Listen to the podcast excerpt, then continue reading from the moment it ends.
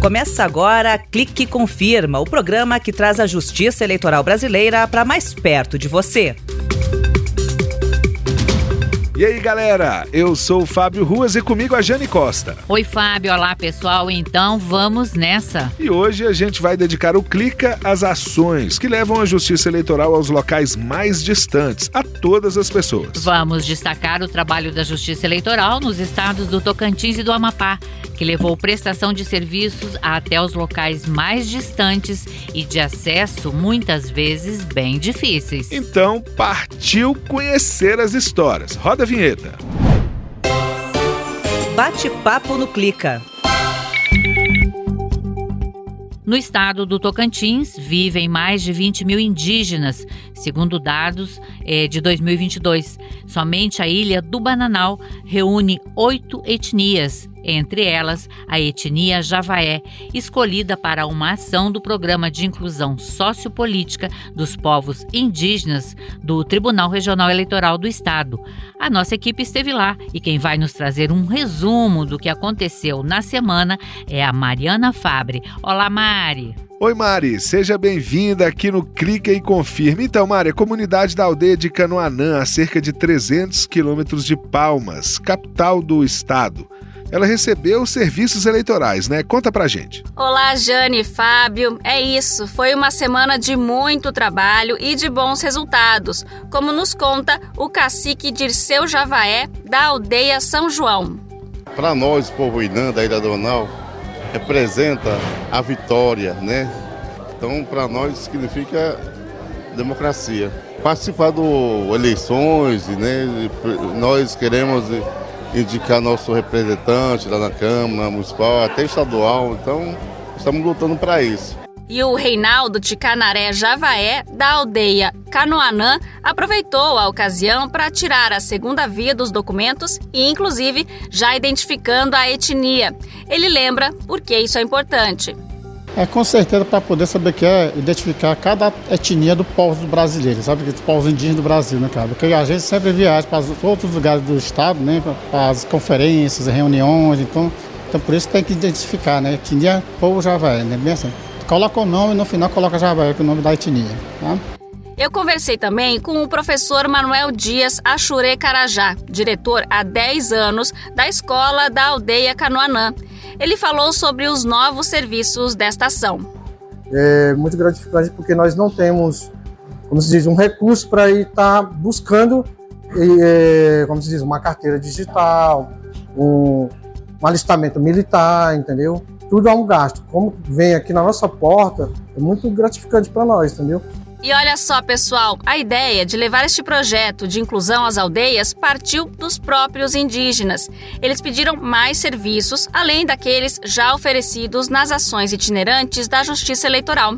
É o que nos conta a Juliana Marques Bringel, do Tribunal Regional.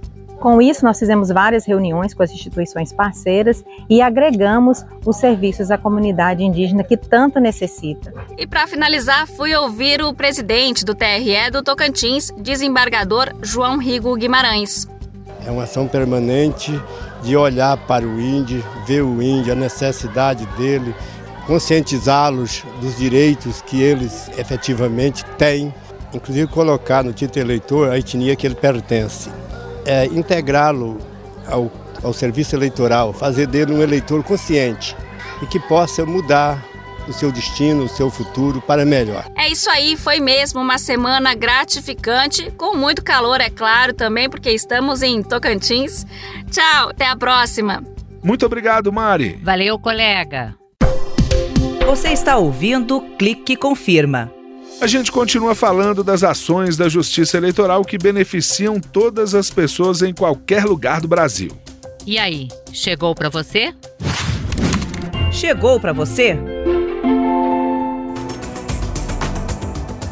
Jane, neste fim de semana, o Tribunal Regional Eleitoral do Amapá vai para a vila de Aporema, no município de Tartarugalzinho, na costa do estado. Um local de difícil acesso, Fábio. Não tem hotel, não tem nenhum tipo de hospedagem e a equipe do TRE vai ficar acampada na beira da praia ou mesmo dentro da floresta. O presidente do TRE do Amapá, desembargador João Lages, está à frente de todo esse trabalho. É uma ação em que nós estamos levando democracia e cidadania para aquelas pessoas que moram quase que lá no oceano, na costa do Amapá. Vocês sabem que a costa do Amapá é uma costa é, feita de mangues, é uma costa muito, muito acidentada, então é muito enlameado aquela parte da região.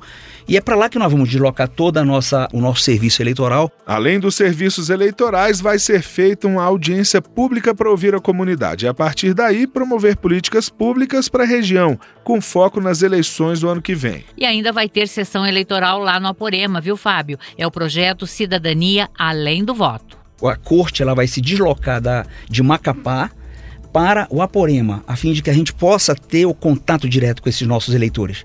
Essas pessoas que moram lá nunca viram é, um juiz togado e vão ver agora um, juiz, um tribunal funcionando naquela localidade. Jânio, o presidente do TRE Amapaense citou como exemplo a acessibilidade. Tinha uma pessoa que ele é um deficiente físico que anda de canoa. Como é que esse deficiente físico vai sair da canoa para vir votar numa escola? Eu preciso ouvir as dificuldades desse rapaz. Eu preciso ouvir esse tipo de, de, de, de situação para criar mecanismos para superar né, todas essas é, essa questão de acessibilidade. Que bacana esse projeto da Justiça Eleitoral do Amapá, hein? Demais, né, Jane? Eu quero é aproveitar também, né, para agradecer o desembargador João Lages por trazer essas informações e promover esse projeto tão importante.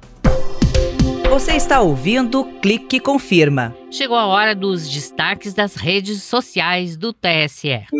TSE nas redes. E a Raquel de Mansky está de volta. Oi, Raquel, o que, que você conta pra gente? Fala, galera do Clica, tudo bem? Chegando para falar dos conteúdos bombásticos das redes do TSE essa semana. Teve o vídeo do Bruninho dando rolê no cartório eleitoral, né, pessoal do TRE de São Paulo? E a nossa websérie sobre combate à desinformação também está cheia de informações de utilidade pública para você. E, para encerrar, não poderia deixar de falar do post sobre o início das inscrições para o primeiro prêmio de jornalismo do Poder Judiciário, realizado entre todos os tribunais superiores. Tá bem lindão. Corre lá para ver. Valeu, Raquel. Até a semana que vem. Se liga nessa. Olha isso aqui, Fábio. O Tribunal Superior Eleitoral vai realizar audiência pública no próximo dia 2 de outubro para coletar contribuições sobre políticas de incentivo a candidaturas indígenas. O TSE quer ouvir a população sobre temas como a distribuição de recursos do Fundo Partidário e do Fundo Especial de Financiamento de Campanha e o tempo de propaganda política no rádio e na TV destinado a candidatos indígenas. E para participar é só se inscrever até o dia 29 de setembro pelo formulário que está no site. Anota aí: tse.jus.br.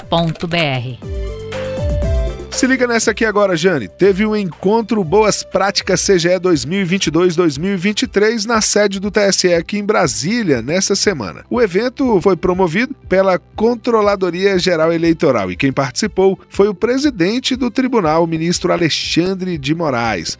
Vamos ouvir o que é que o presidente do Tribunal Superior Eleitoral falou na abertura do evento.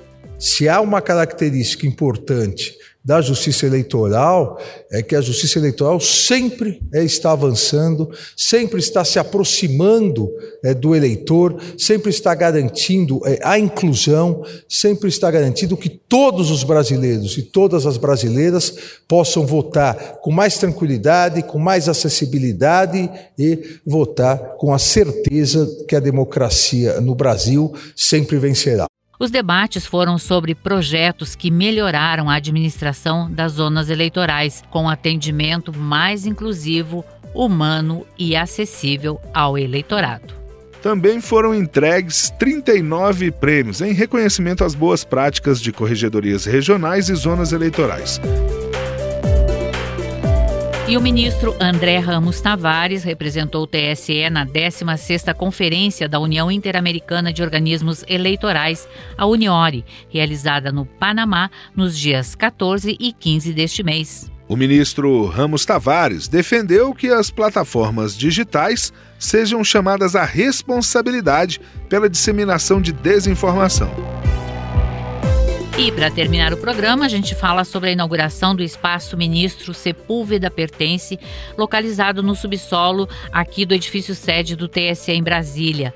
É uma homenagem ao ministro aposentado do Supremo Tribunal Federal e ex-presidente aqui do Tribunal Superior Eleitoral, que morreu em julho deste ano. A mudança de nome do espaço foi aprovada pelo plenário do TSE, a partir de uma proposta apresentada pela vice-presidente do tribunal, a ministra Carmen Lúcia.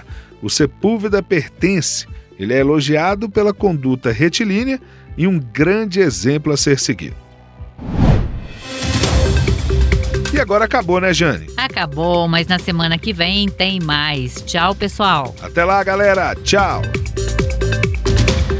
Você acabou de ouvir Clica e Confirma, uma produção da Secretaria de Comunicação e Multimídia do Tribunal Superior Eleitoral.